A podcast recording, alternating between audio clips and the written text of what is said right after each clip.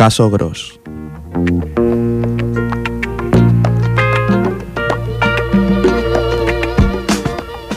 José Martí.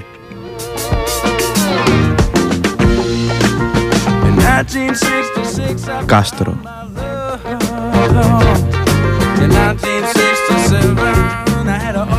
1898. Somos Aitor Padilla Y David García. Y esto es Desde la Historia.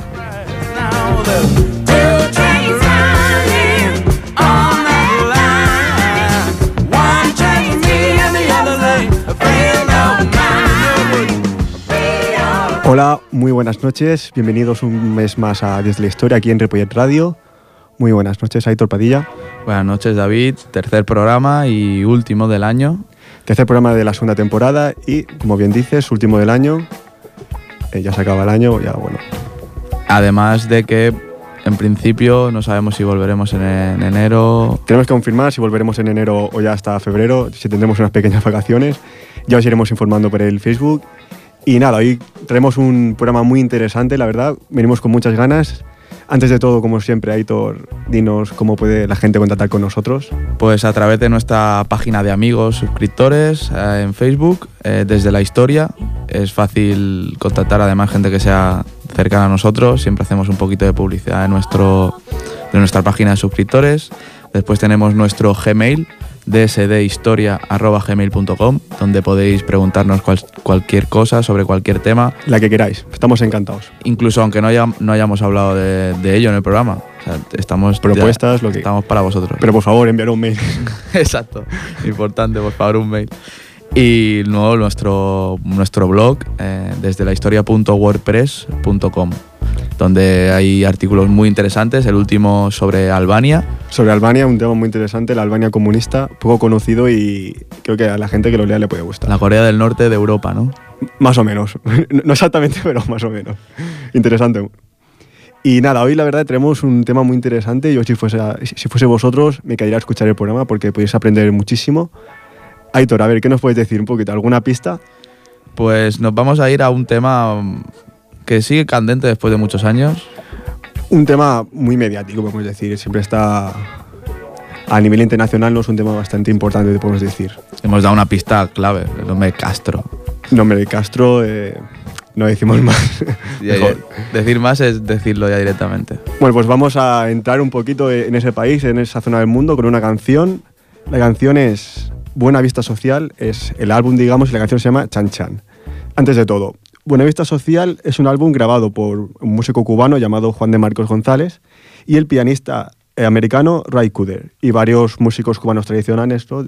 que bueno, desde los 50 iban cantando, o sea, ya una trayectoria muy larga, como Compay Segundo, Ibrahim eh, Ferré, Elías Ochoa u Omar Portuondo, entre otros. El álbum fue grabado en 1996 y la verdad que es un, un álbum muy muy chulo. La canción es Chan Chan, que es uno de los temas más famosos de, de Compay Segundo y es un son cubano. ¿Qué es un son cubano, Aitor? ¿Qué nos puedes decir? Ahora lo escucharemos todos. Un son cubano, bueno, es una música que reúne elementos bantúes, africanos y, y españoles, ¿no? Como toda la música, podemos decir, de, de Latinoamérica y de América en general. Y fue muy popular eh, todo este género en la segunda mitad del siglo XX. Y el tema, la verdad, que está muy, muy, muy bien y nos va a, inmiscuir en, en ese país. Pues vamos allá, un viajecito a La Habana.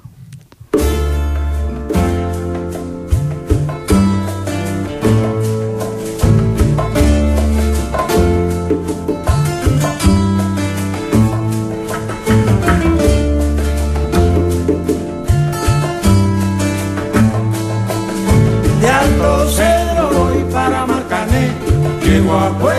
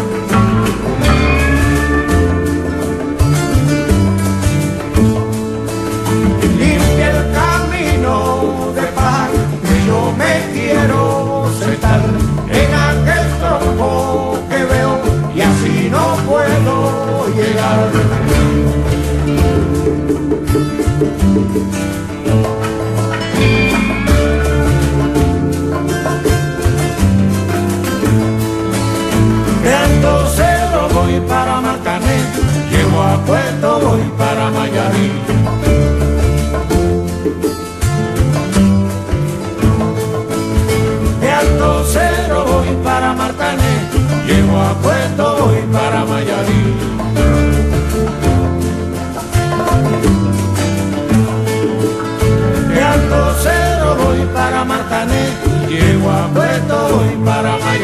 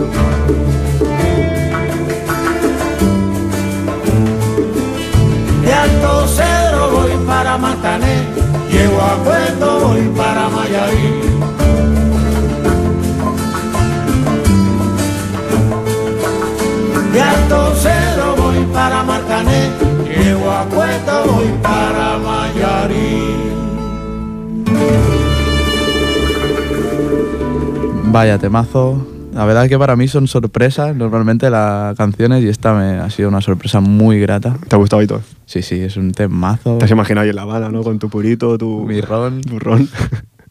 Ojalá un día me vaya de enviado especial a La Habana a través de desde la historia. bueno, sí, sí.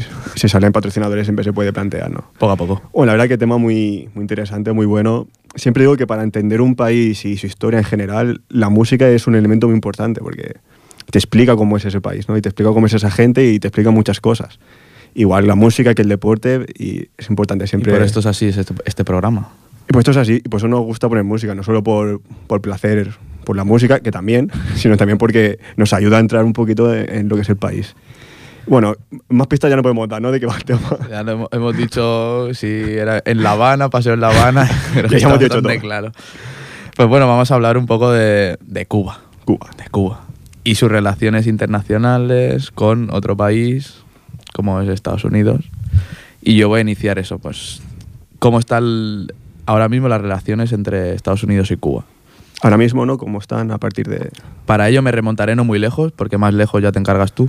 Sí, o sea, primero hablaremos un poco de la actualidad o de los últimos 20 años, podemos decir, más o menos. Exacto. 20, 30, y luego ya entramos un poco en la, en la historia, ¿no?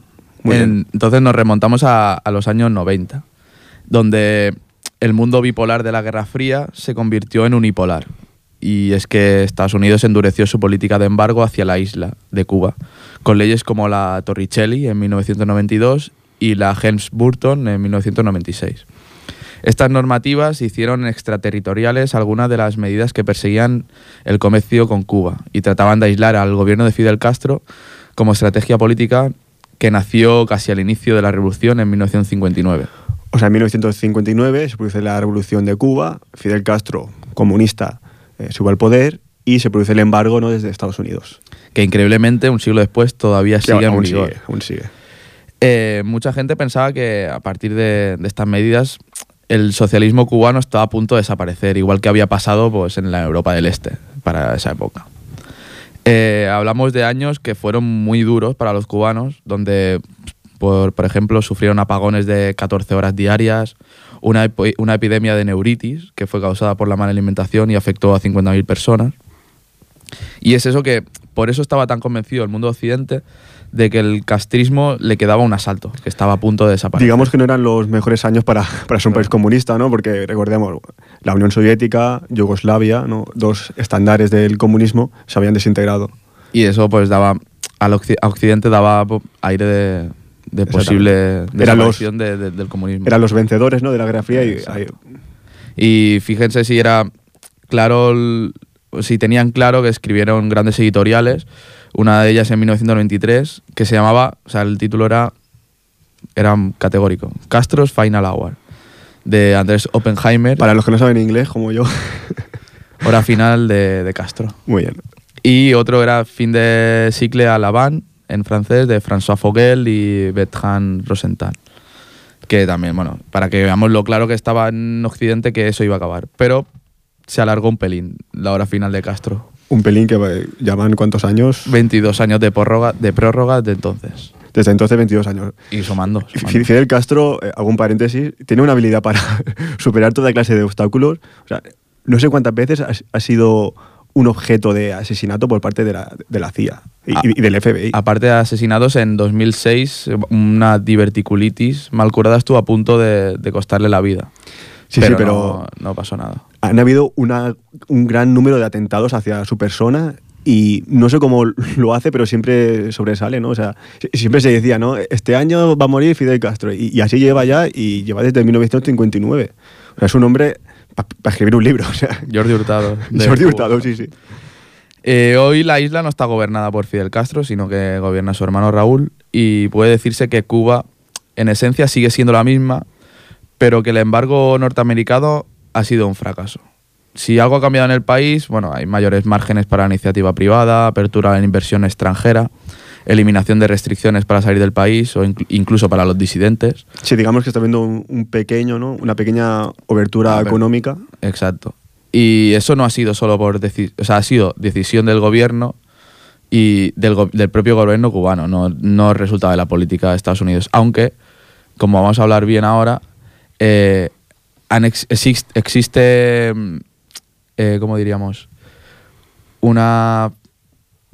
O sea, que estar a favor de Obama está a favor de levantar según qué restricciones para ayudar un poco al- a, la, economía cubana o las relaciones internacionales. Y entre estas medidas, Obama ordenó levantar las restricciones a los viajes y, a- y remesas a Cuba. ¿Qué quiere decir esto? Es en el giro más significado que, significativo que hizo Estados Unidos hacia Cuba lo hizo el presidente Barack Obama y es decidió, que decidió levantar las restricciones a los viajes de familiares y envíos de remesas a la isla. ¿Cómo? Pues dio órdenes al Departamento de Estado de- de- del Estado, del Tesoro y del Comercio para que se ponga en marcha lo antes posible el levantamiento de estas restricciones. Y esto facilita las comunicaciones con la isla y un llamamiento al gobierno castrista para que no interfiera en los envíos. Es decir, hay un embargo desde el siglo pasado y ahora con el gobierno de Barack Obama, que lleva ya do- dos legislaturas, si no recuerdo mal, Sí, esta, esta medida es de 2009. desde do- 2009.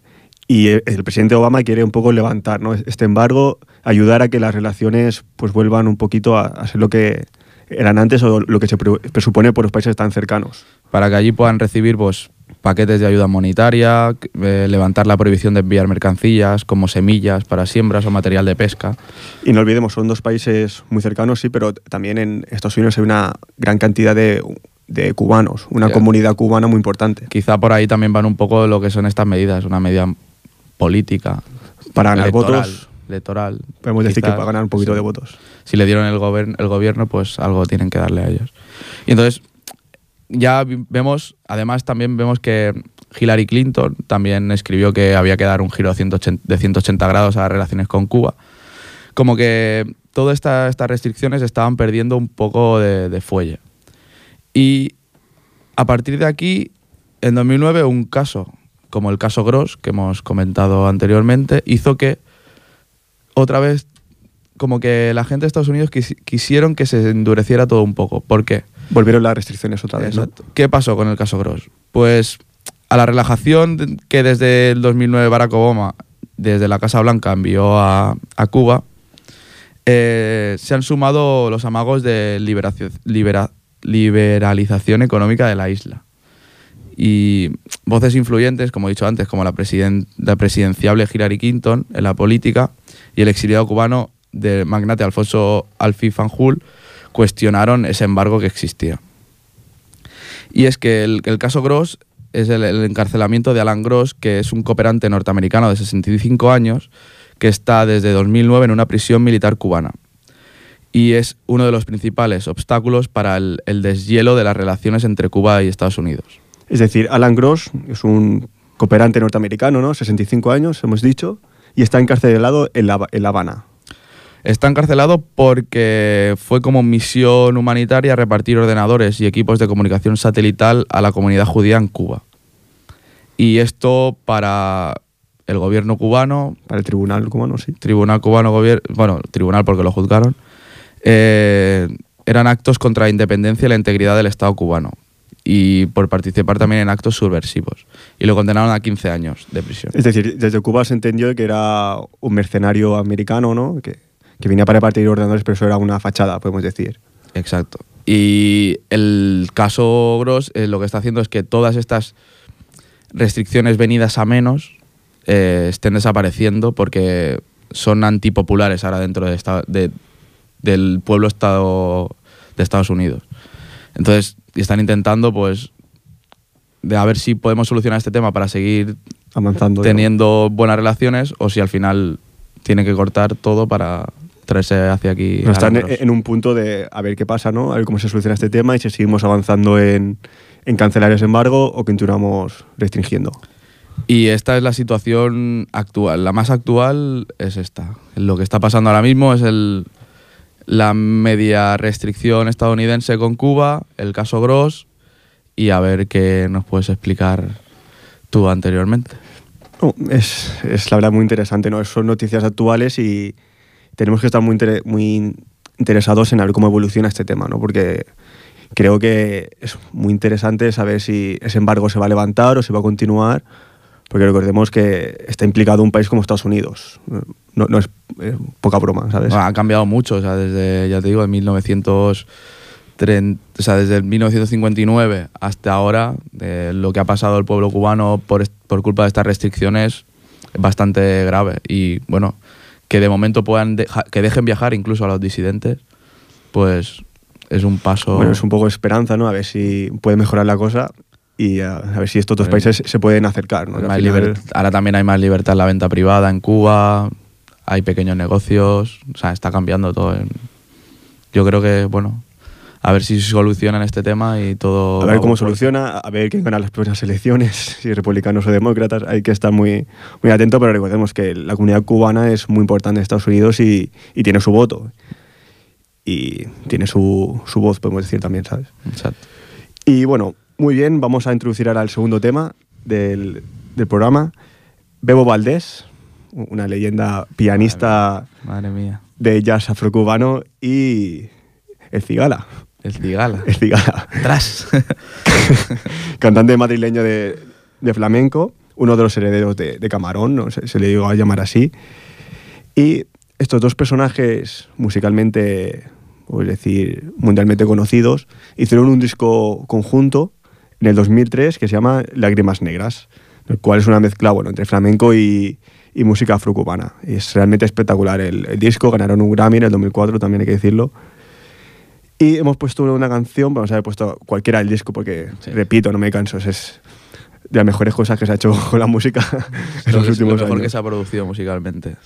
Y la canción se llama La Bien Pagá, que es una canción de, original de Miguel de Molina.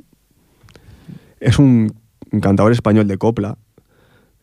Creo que es de Málaga, ahora no, no recuerdo. Sí, a mí me suena también. Creo que es de Málaga, que se exilió a Argentina después de la guerra civil, por su condición de, de republicano y de homosexual.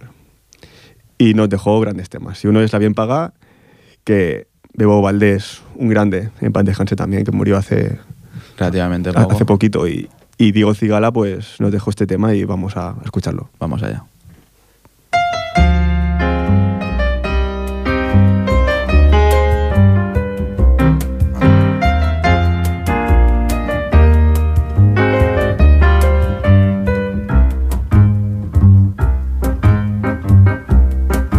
No te debo, no te pido. Me voy de tu vera, olvídame ya, que pago con oro tu carne morena. No maldigas paya que estamos en. No te quiero, no me quieras. Si tú me lo diste, yo no te pedí. No me eché en cara que perdiste también a tu vara yo todo lo perdí. Bien pagado.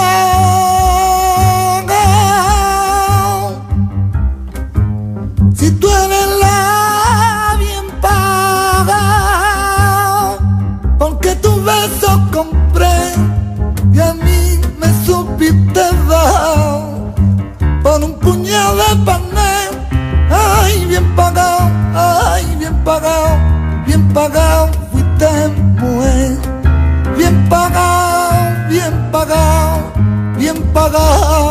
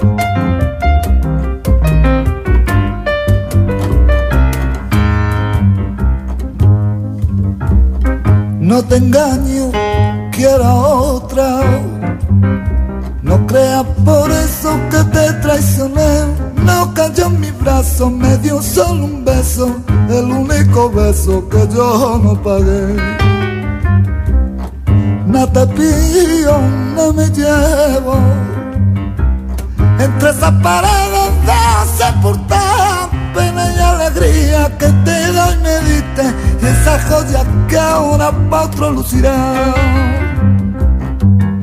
Bien pagado.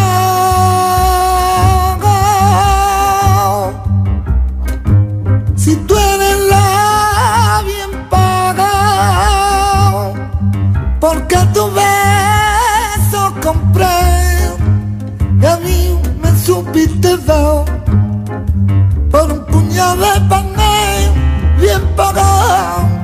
pagado, bien pagado, fuiste mujer. Bien pagado, bien pagado, bien pagado,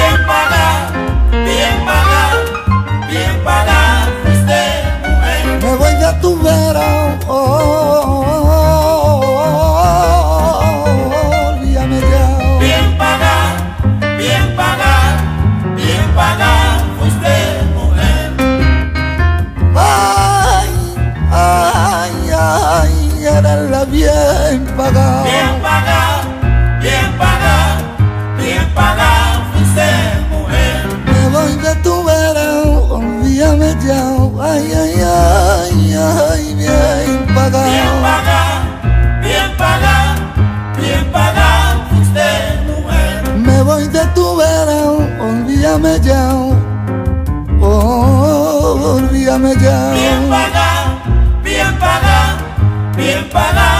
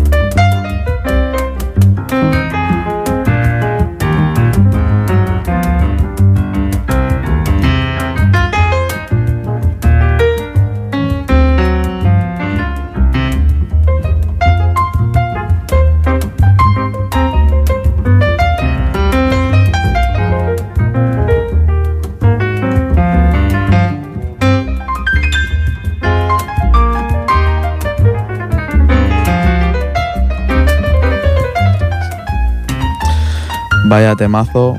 Es que hoy la música es muy, muy bestia. Yo, si, si por mí fuese Aitor, yo dejaría ya el programa porque o sea, ya no podemos mejorar esto, tío. Es, es una música... A mí yo- me ha dicho, ¿quieres decir algo de la canción?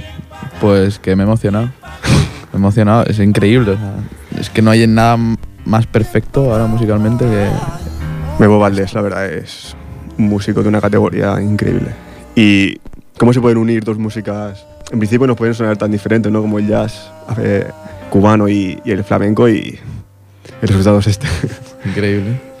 y bueno, nos secamos las lágrimas un poquito y vamos a la, a la sección Vamos, histórica, Adelante. donde hablaremos de Cuba, ¿no? De, bueno, la relación de Estados Unidos con Cuba. Es decir, hablaremos de la guerra de Cuba en general, ¿no? Porque es cuando se producen estas relaciones más intensamente, pero nos vamos a centrar principalmente en eso, en qué papel tiene Estados Unidos dentro de la gestación y el desarrollo de, de esta guerra, ¿no? Que como sabemos finalizará con, con la independencia de Cuba. También queremos analizar ¿no? hasta qué punto significaba para España Cuba algo importante, ¿no? hasta qué punto era una posesión realmente que querían conservar. Así que, bueno, Aitor, empezamos. Fue la, la última colonia ultramarina, si no de las últimas. De las últimas, sí. Ahora lo miramos todo. Antes de todo, empezamos por el principio, como siempre. Cuba fue descubierta por, por un señor muy famoso. Aitor, ¿te- ¿te, suena de algo? ¿Qui- Tal. qui- ¿Quién puede ser?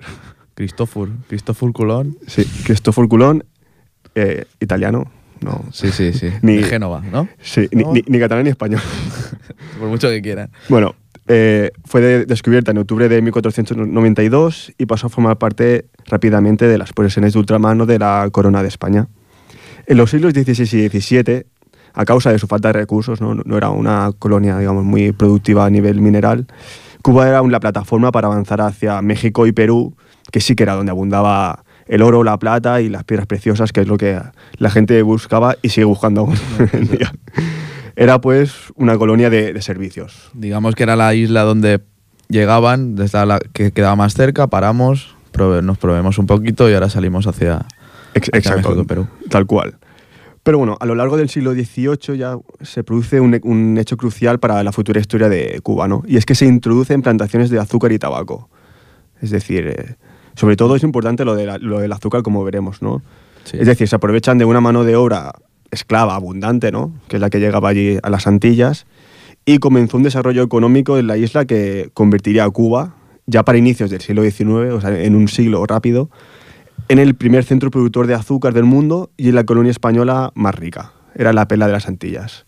O sea, en un siglo metió ahí el azúcar, metió ahí el tabaco y se convirtió en la pela de las Lo Antillas. que debieron causar allí para que en un siglo cambie todo tanto. Imagínate. También tuvo una gran trascenden- trascendencia para el continuo desarrollo de la economía cubana la gradual liberación del comercio entre las posesiones españolas, eh, las Antillas y los puertos de la península. Es decir, entre las relaciones entre la península aquí y lo que pasaba las posesiones americanas. Antes de 1765 solo podía comerciar con las Antillas Cádiz. Ni Barcelona, ni Coruña, ni Algeciras, Cádiz. Cádiz. Pero tras una real orden, Carlos III fue el, el que la realizó, se abrió el mercado a todos. Y rápidamente Barcelona se convirtió en la capital distribuidora de, de azúcar en, en Europa. ¿no? Eh, antes era Marsella y después de esto eh, Barcelona aprovechó el filón de Cuba y se convirtió, Bueno, vamos, Vamos en un centro comercial muy importante. ¿no? Aquí empieza la prolongada relación económica entre Cataluña y Cuba. Siempre ha estado muy, muy presente ¿no? en la historia catalana, Cuba. Y bueno, esto daría para otro programa. Lo, lo estudiamos, lo No, estudiamos. no, no, es Parte 2. parte 2, sí. Solo mencionar eh, que Cuba fue un factor clave para la llegada a Cataluña del, del algodón necesario ¿no? para la pujante industria textil catalana, que bueno, es lo que hizo de Cataluña un centro industrial importante en, en España y, y en Europa. Y decir también que debido a esta estrecha relación, malauradamente, como diremos en catalán, algunos comerciantes catalanes se embarcaron en la trata de negros. Contrarios al abolicismo, ¿no? que desde, ya, de- desde el Reino Unido, ¿no? ya a partir del siglo XIX, ya querían extender a todos los países europeos. ¿no? De hecho, es triste, pero España, ¿no? y en general, bueno, y Cataluña también, pues estaba dentro de, de España en ese momento y, y continúa. Estando todavía. Eh, España fue el último país europeo en abolir la esclavitud, cuando precisamente en Cuba la abolió en 1880. A ver, que no, no se comportaron demasiado bien nuestros antepasados, ¿no? Mm, bueno, discutible. Demasiados intereses. Demasiados intereses. Demasiados intereses. La verdad, bueno, con esto también decir que es difícil encontrar un país, eh, digamos, que no ha cometido ningún Pero hasta en esto delito de en- trata de esclavos y más estando aquí en Europa, es lo, es lo que quiero decir. hasta, hasta en esto somos los primeros, ¿eh? Sí, Digamos, campeones de, de Europa. Campeones de la, de la esclavitud. Y bueno, lo de la trata de negros de catalanes, la verdad que es un tema muy poco conocido y es bastante interesante. Podríamos hacer un programa, en serio. Mm, Si, nos escriben por el mail y nos lo piden. No, tienen que pedir, claro. Vamos a hacer que nos lo pidan. Y bueno, volvamos al siglo XVIII porque también hay que recuperar otro hecho crucial ¿no? para entender por qué Cuba fue considerada ya en el siglo XIX la colonia más rica, no ya de España, del mundo. Y es la independencia de las 13 colonias inglesas en América del Norte, que dieron lugar a, Los Estados Unidos. a los de Estados América. Unidos de América. Y es que una de las causas, evidentemente no la única, de, de la, revuelta de, de la revuelta de estas colonias inglesas fue el deseo de comerciar con Cuba libremente. Ellos estaban sujetos a una ley británica y dijeron, mira, queremos hacernos independientes y comerciar libremente con Cuba. Aunque no era tan fácil tampoco.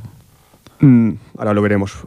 Nacieron así los Estados Unidos de América, como bien has dicho, en 1783 y se abrió un mercado inmenso para el azúcar cubano. Pero como has dicho, este comercio era ilegal, ¿no? porque desde la leg- legislación española no se permitía. Eh, lo de Cuba iba para España, no para Estados Unidos. Qué mundo aquel, ¿eh? Madre. Sí, eh, muy interesante, la verdad. Eh, así como el siglo XIX, como hemos dicho, fue un siglo de muchísima prosperidad económica para Cuba, ¿no? se hicieron muy ricos, fue también un siglo de mucha inestabilidad y de insurrecciones. ¿Por qué hubieron tantas insurrecciones en el siglo XIX? Pues se explica esto a partir de cuatro factores. Primero de todo, la situación permanente de crisis en España, ¿no? sobre todo a nivel político, durante todo el siglo XIX. Tenemos bueno, la guerra napoleónica, ¿no? la guerra de la independencia, José Botella y tal. Tenemos las disputas entre liberales y absolutistas, eh, tenemos las guerras carlistas, tenemos golpes de Estado como el del 1868, la gloriosa. Digamos que suficiente ten- suficientes problemas tenían ya en la península como para intentar ocuparse de, de las colonias de ultramar, eh, etcétera. Exacto. De hecho, en segundo lugar, para entender bueno, eh, por qué hubieron tantas insurrec- insurrecciones en Cuba, está la independencia de los países hispanohablantes, ¿no? sudamericanos, centroamericanos, podemos decir, que es a causa directa de, de, bueno, de esta inestabilidad política española. ¿no? Si tenían tantos problemas, no podían hacer frente a, a lo que estaba ocurriendo en América. Y bueno, se independizaron así pues todos los países, Argentina, Colombia, etc., etc., con la figura de Simón Bolívar, y bueno, ¿por qué se independizaron también? Pues aparte de porque se aprovecharon de esta inestabilidad política española, pues también por el descontento de las clases criollas, ¿no? Los criollos eran los que habían nacido, los descendientes de europeos, podemos decir, pero habían nacido ya en América. Ajá. Que querían la independencia, bueno, para cambiar un sistema colonial que consideraban injusto, ¿no? Le- Les excluía de las decisiones políticas y económicas. Es una visión simplista esta, hay muchas más causas, pero no vamos a entrar, pero la principal. para que lo entendamos, ¿no? que existía ya una burguesía, podemos decir, criolla, que quería un poder político. Eh, A España, después de estas independencias, podemos decir, de los países americanos, de casi todos, le quedará Filipinas, Puerto Rico, Cuba y Guam. Así como otras posesiones en Oceanía, que son las Islas Marianas, Carolinas y Palaos. Fíjate si, si tenemos cosas. Habían. Pero bueno, Cuba era, como hemos dicho, la, la perla de la corona, sin duda. En tercer lugar, lugar, tenemos también que hacer referencia a la estructura social de la, de la isla de Cuba. Primero por parte de los esclavos, que vivían en unas condiciones inhumanas ¿no? y tenían además el precedente de la revuelta de, de Haití como gran aliciente insurreccional. La revuelta de Haití también es muy interesante porque fue eh, la hicieron, digamos, los esclavos negros. ¿no? Por Ya, eso para los, es- los esclavistas cubanos fue tan importante. Alguien que, lo, que nos siga, ya lo comentamos cuando hablamos de la CARICOM. Aquellos Exacto. esclavos que derrotaron al ejército francés. Sí, todo esto va muy relacionado con el programa que hicimos de la trata de negros. Sí. Bueno, que ya, ya explicamos un poco eso, que lo de Haití fue muy interesante, ¿no? Porque fue una revuelta de, de- de esclavos afroamericanos, podemos decir, negros, y, y en Cuba, pues eso les llegó también, ¿no? La noticia y se envalentonaron, podemos decir. Pero también podemos decir que, aparte de los esclavos, también habían los plantadores criollos, ¿no? Que progresivamente fueron abandonando la tradición política de, de fidelidad que habían seguido sus antepasados, ¿no? Es decir, siempre había existido una burguesía local en Cuba muy fidel a, a España. Pero en el siglo XIX ya empiezan a haber las primeras grietas, podemos decir. Los motivos pues son parecidos a los que a los de la independencia de los países americanos, ¿no? Los beneficios de la, indu- de la burguesía industrial y comercial cubana se veían afectados por la legislación española, ¿no? Debido a las limitaciones políticas y comerciales que les imponían desde, desde Europa, que no les permitían el libre intercambio de productos y no les permitían intercambiar productos básicamente con Estados Unidos, ¿no? que era una potencia con la que querían comerciar. Por, ulto- por último, en cuarto lugar, lugar.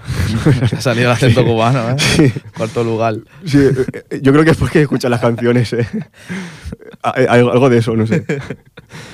En cuarto lugar, eh, y como consecuencia también de los puntos anteriores, tenemos la creciente influencia de un movimiento cubano, y como veremos también estadounidense, que abogaba por la anexión de Cuba a los Estados Unidos. En este punto, no debemos de ignorar que Estados Unidos, recordemos, era un estado joven, reconocidamente democrático, el guapo de la peli, podemos decir, eh, se encontraba dentro también de un proceso expans- expansionista imparable. En 1804 compran Luisiana a los franceses, en 1819 compran Florida a España, en 1845 agregan Texas, en 1848, tras una guerra, una guerra con México, incorporan Arizona, Arizona, California y Nuevo México, y por último, en 1867 compran Alaska al Imperio Ruso. Tú fíjate, Las rebajas. la- o sea, todo lo que conocemos ahora prácticamente por el oeste sur de Estados Unidos fue esa, esa época, bueno, a base de guerras o a base de, de- de billetes. Sí, sí, muy, muy bestia. La verdad que sí. Y pues ahora Estados Unidos es el país tan grande que es, básicamente. Y bueno, el proceso de anexión a Cuba no se veía como algo inevitable, natural, desde sectores cubanos y norteamericanos, ¿no? Aquí también quiero abrir un paréntesis. Digo natural porque Cuba está muy cerca de Estados Unidos. Son 150 kilómetros entre, entre Cuba, ¿no? entre La Habana, podemos decir, y, y el bueno, Cabo Hueso, que es la punta más meridional de, de- de Florida. Algo muy común allí son los, los balseros, los que salen en balsa de Cuba hacia Estados Unidos. La distancia es relativamente corta como para poderla hacer en una balsa construida con neumáticos en muchas ocasiones. O sea, Exactamente, similar, no es tan cercano como es el, dentro el estrecho de Gibraltar, pero la- es una aventura corta, entre comillas. Es prácticamente la misma diferencia que hay aquí entre Barcelona y, y la frontera a Francia. Mm, Pues O sea, para que nos hagamos una, una idea. poco, poco.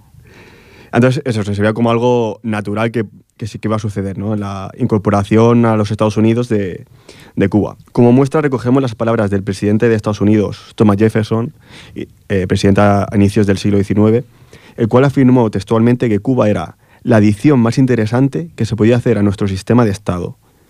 Y le dijo al secretario de guerra, John Calhoun, que debía, a la primera oportunidad, tomar Cuba. Mm, Tal cual. Vaya. Y ya en el 1854 hubo una primera oferta secreta, conocida como el Manifiesto de Ostend, ideada por los diplomáticos de Estados Unidos para adquirir Cuba de España por 130 millones de dólares y fue rechazada por España. 130 millones de, de dólares de la época. Bueno, que sería increíble, una cantidad increíble. Ante, después de todos esos temas, hacemos un pequeño resumen de las cuatro causas más importantes para la independencia de Cuba. Una era la situación de crisis permanente que tenía España, con las guerras carlistas, la, bueno, Pepe Botella, entre otras guerras. Luego, la Personaje interesante. Pepe Botella. La segunda causa que era la independencia de las colonias sudamericanas, que también venía un poco pues A cuento como- del a primer punto. Y el tercer punto, la, la esclavitud y la menor fidelización de los criollos, ya que tenían limitaciones políticas y económicas que ellos querían explotar y no podían por la legislación española. Y en cuarto punto, pues la inevitabilidad, entre comillas, de la anexión entre, de Cuba a Estados Unidos. Exactamente, son cuatro puntos un poco para entender por qué en el siglo XIX Cuba, como hemos dicho, era muy rica en esa época, pues hu- hubiesen tantas insurrecciones, ¿no? Es para, para entender eso. Y de hecho, bueno, la primera sublevación, digamos, más seria, podemos decir, es en la Guerra de los Diez Años, entre 1868 y 1878, bajo la dirección de Carlos Manuel de Céspedes, un hacendado del oriente de Cuba. Esta guerra, como decimos, finalizó con la firma de la paz de Zanjón, que no sería más que una tregua, ¿no? Entre 1878 y 1898, ¿no? estos años entre guerras, podemos decir, los inversores de Estados Unidos aprovecharon las condiciones económicas cubanas deterioradas tras la guerra de los 10 años para adquirir propiedades a muy bajo precio, lo cual facilitó aún más la integración de la economía cubana en el sistema norteamericano ¿no? y el debilitamiento de los lazos entre Cuba y España. Es decir, tras esta guerra de los 10 años, Estados Unidos iba más con Cuba a nivel comercial y España iba muy a menos. Llegamos así a la Guerra de la Independencia de Cuba, o Guerra de 1895, que es cuando, en el año que empieza, con la figura destacable de José Martín, que creó el Partido Revolucionario Cubano, que fue el artífice de, de la guerra. Bueno, empezó la guerra, se podemos decir que se desencadenó un conflicto que enfrentaba a dos potencias muy diferentes. Muy dispares. Muy dispares. Un país joven, impetuoso, en desarrollo, que buscaba hacerse un hueco en la política mundial, contra otro viejo que intentaba mantener un poco la influencia que le quedaba de sus antiguos años de, de gloria. Muy venido a menos. Venido a menos. Y de hecho esta guerra bueno, fue el punto de inflexión entre el gran ascenso de la nación estadounidense, que conocemos hoy en día, que, bueno, que culminaría con su decisiva intervención en la Primera Guerra Mundial, ¿no? recordemos. O sea, fue un poquito la carta de presentación y luego voy a más, mm. ¿sabes? Y, llega hasta hoy. Y para España, pues, bueno... Lo mismo, llega hasta hoy. Aquí estamos... 50% de paro juvenil de, lujo, vamos. Estamos genial. No, no, no vamos a hacer broma con esto.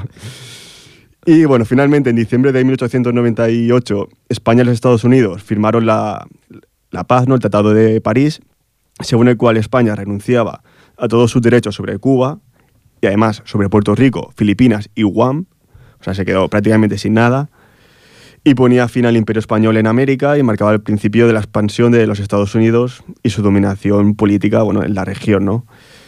El control militar de los Estados Unidos sobre la isla duró hasta 1902, es decir, ganaron la guerra y se quedaron allí por, precaución. Y en este año, 1902, eh, finalmente se concede la independencia formal a Cuba, pero se le prohíbe que, bueno, que mantenga relaciones con, otras potencias y las bases navales para los Estados Unidos, ¿sabes? O sea, mantenieron ahí un, un, filón, podemos decir. Y no será hasta 1909, con la presidencia de José Miguel Gómez, que termine el gobierno de intervención norteamericano.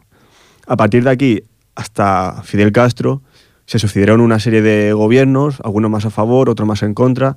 Recordemos el de Fulgencio Batista, que será el que finalmente derrocará Fidel Castro, y así hemos unido estas, estas dos secciones. ¿no? Hemos empezado la actualidad, en la historia y hemos llegado a un punto en común. Muy didáctico y muy para, para toda la familia, como siempre intentamos hacerlo. Y entonces, para acabar el programa, como siempre, entramos ya con el último tema de Omar Portuondo, un tema muy conocido, eh, Gracias a la vida.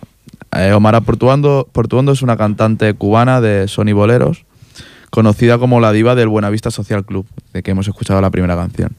La canción Gracias a la vida es una popular canción de inspiración folclórica chilena, compuesta por la cantautora Violeta Parra, siendo una de las canciones más importantes de la música chilena. Hay muchísimas versiones de esta canción eh, aquí en España, como por ejemplo de La Oreja de Van Gogh, incluso hasta Rafael. ¿Quién diría que hablaríamos de La Oreja de Van Gogh y Rafael? En este programa. No, no sé quién es peor. y bueno, pues vamos a ello y nos despedimos ya o lo escuchamos. Sí. No, vamos a escucharlo primero. Sí, pues lo escuchamos, vamos, dentro del tema.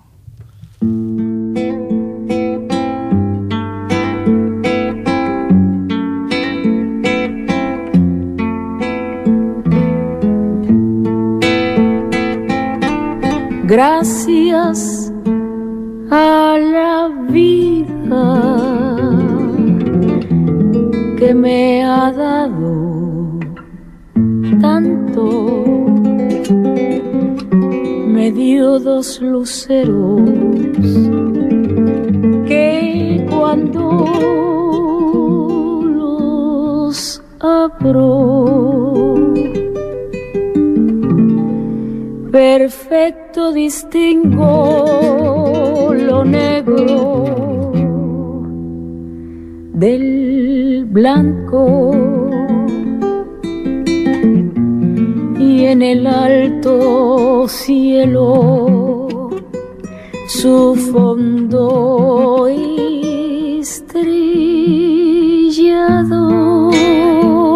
y en las multitudes